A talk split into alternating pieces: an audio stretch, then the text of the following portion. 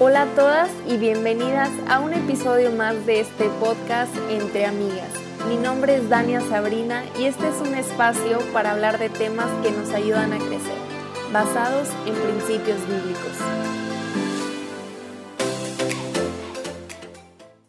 Hey, bienvenidas una vez más a un episodio de Entre Amigas. El día de hoy vamos a hablar de relaciones con propósito. Les cuento que este fue un tema que me tocó compartir en una conferencia virtual que me invitaron y la verdad es que me encantó hablar de esto, creo que es esencial para la vida de una mujer cristiana porque quién no sueña con un día encontrar a esa persona, ¿no? Y de hecho ya hemos platicado de este tema aquí en el, en el podcast, pero el día de hoy va a ser un poquito diferente. Eh, más bien va a ser cómo identificar una relación con propósito o cómo saber si realmente eh, hay propósito en la relación en la que estoy, porque como hijas de Dios entendemos que Dios siempre obra con propósito, Él es un Dios intencional y parte de nuestra nueva vida en Cristo es querer formar parte de sus propósitos y lograr hacer la diferencia en este mundo.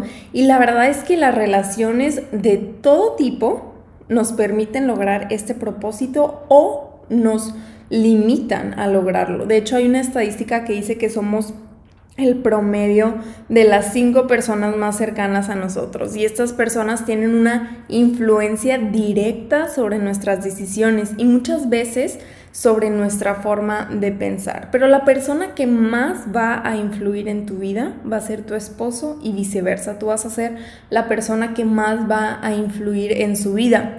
Entonces es súper importante elegir bien con quién nos vamos a casar. Eh, cuando yo era soltera, yo soñaba con algún día vivir para el ministerio al lado de un hombre de Dios y, soñaba en misiones y en hacer iglesia, en, en los grupos de jóvenes y todo esto junto a alguien.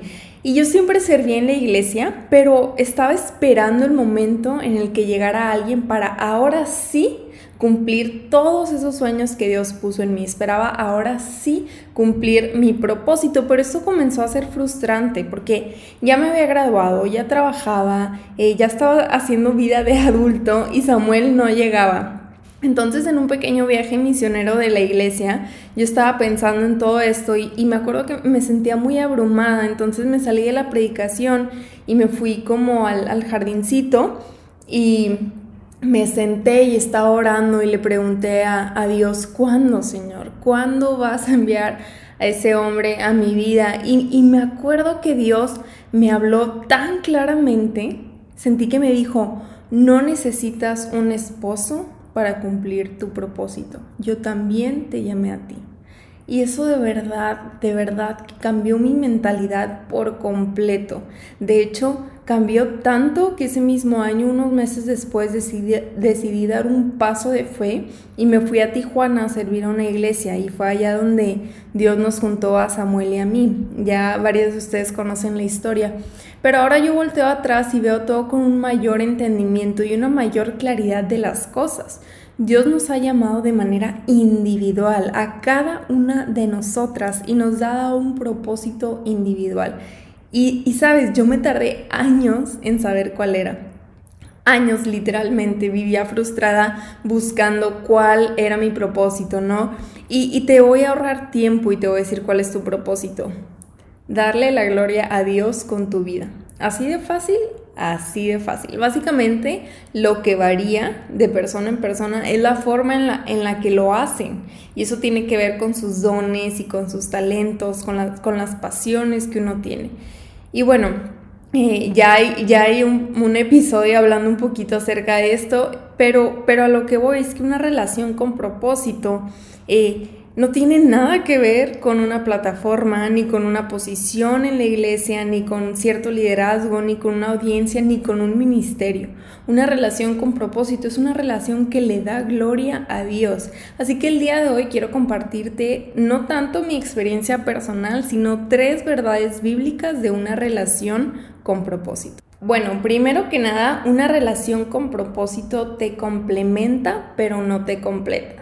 En Génesis vemos que Adán está solo en el jardín y en el capítulo 2, versículo 18, eh, vemos que el Señor dice, no es bueno que el hombre esté solo, haré una ayuda ideal para él.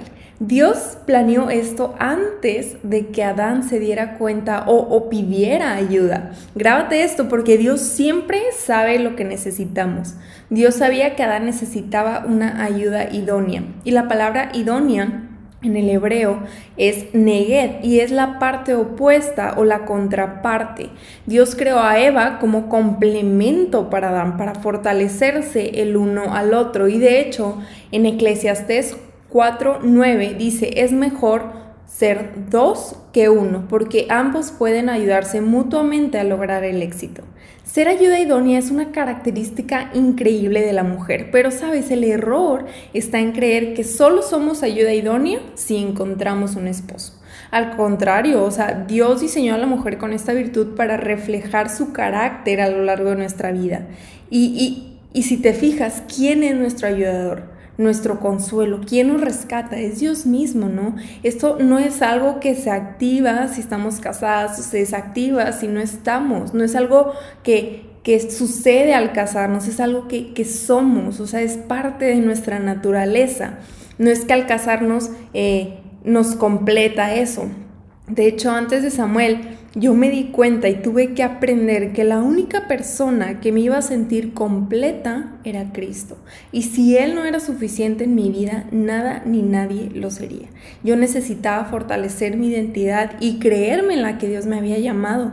Y tal vez este es un recordatorio para ti que, que sigues soltera y te estás preguntando, ¿será que Dios se ha olvidado de mí? ¿Realmente se van a cumplir todos esos sueños que Él me dio? Y yo quiero repetir lo que te dije al principio. Dios siempre obra con propósito y tú ya tienes dones y talentos que puedes usar para llevar a cabo ese propósito. Y mientras más te esfuerces por buscar el reino de Dios, por buscar su justicia, puedes quedarte tranquila de que todo lo demás será añadido. Dios es el que se encarga de darte lo que necesitas y cuando llegue el hombre para ti, asegúrate de que su relación sea un impulso para vivir el propósito de Dios. Número 2. Una relación con propósito es un compañero de crecimiento en Cristo. Cuando Dios juntó a Adán y Eva, ellos fueron compañeros de vida, se identificaban entre ellos, se entendían, ¿verdad? Pues medio obvio, ¿no? Porque eran los únicos.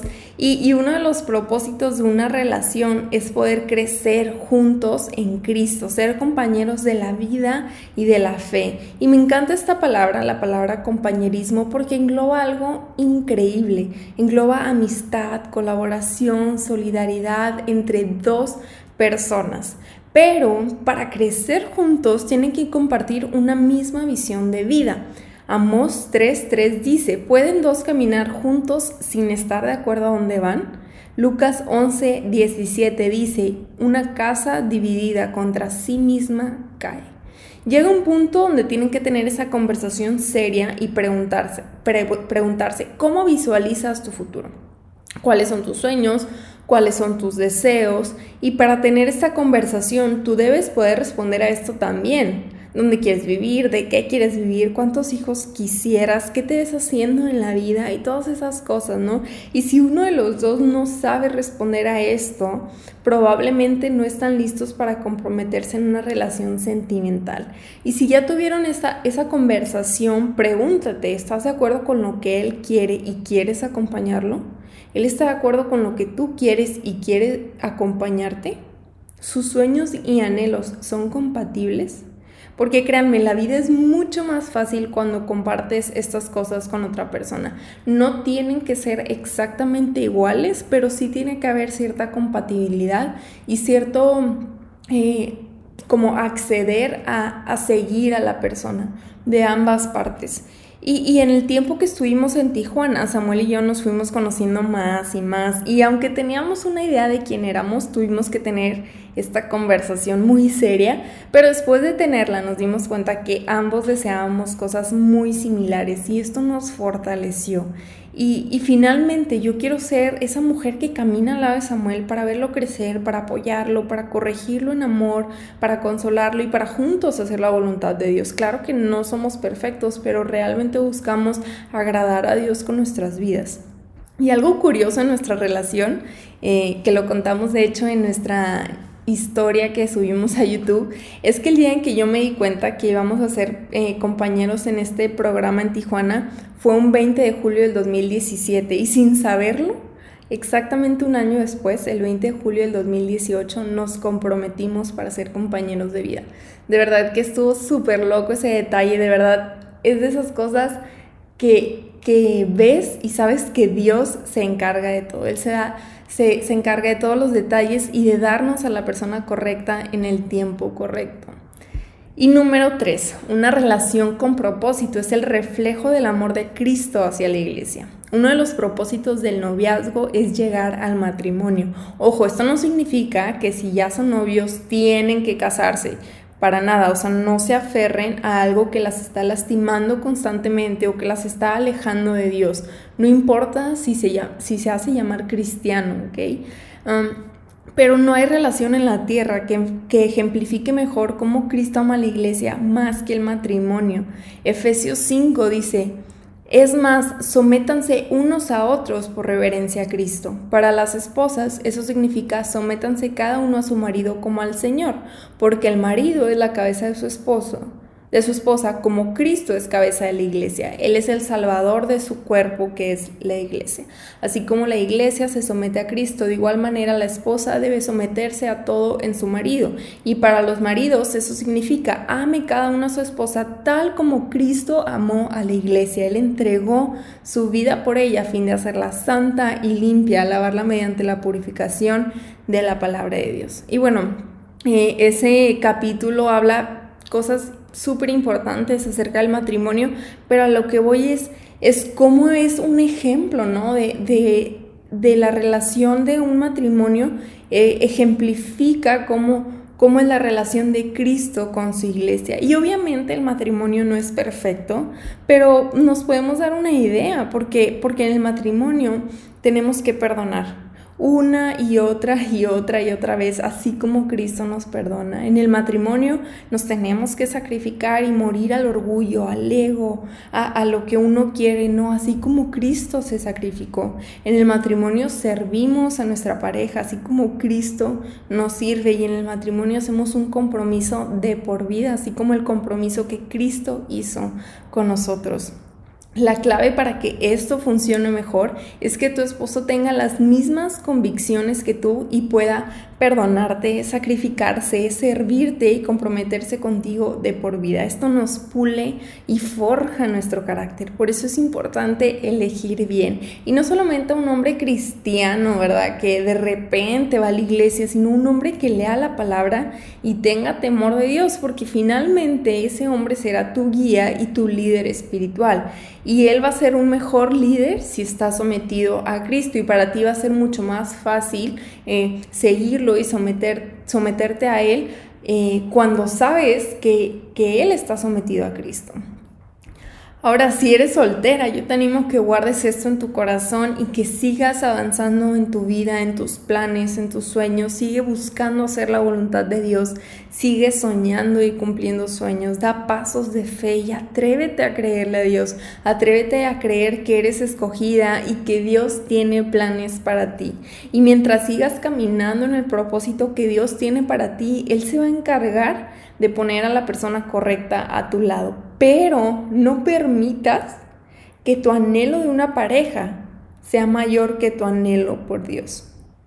Si tienes novio, creo que estas tres verdades son fundamentales en cualquier relación. El complementarse, el ser compañeros de crecimiento, que vayan en la misma dirección y el reflejar el amor de Cristo. De verdad, chicas, si quieren casarse con un hombre, asegúrense de que su corazón está en paz, en paz con la decisión, porque el compromiso que hacen en el matrimonio es de por vida. Y una vez que dicen sí, se convierte en su ministerio más importante.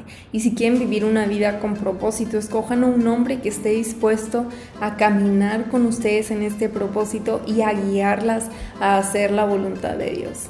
Y bueno, eso fue todo por el día de hoy. Espero que les haya servido, que les haya gustado. Les recuerdo que, que lo compartan con sus amigas y que, que sigan la página en Instagram eh, entreamigas.pod. Nos vemos a la próxima. Gracias por escuchar.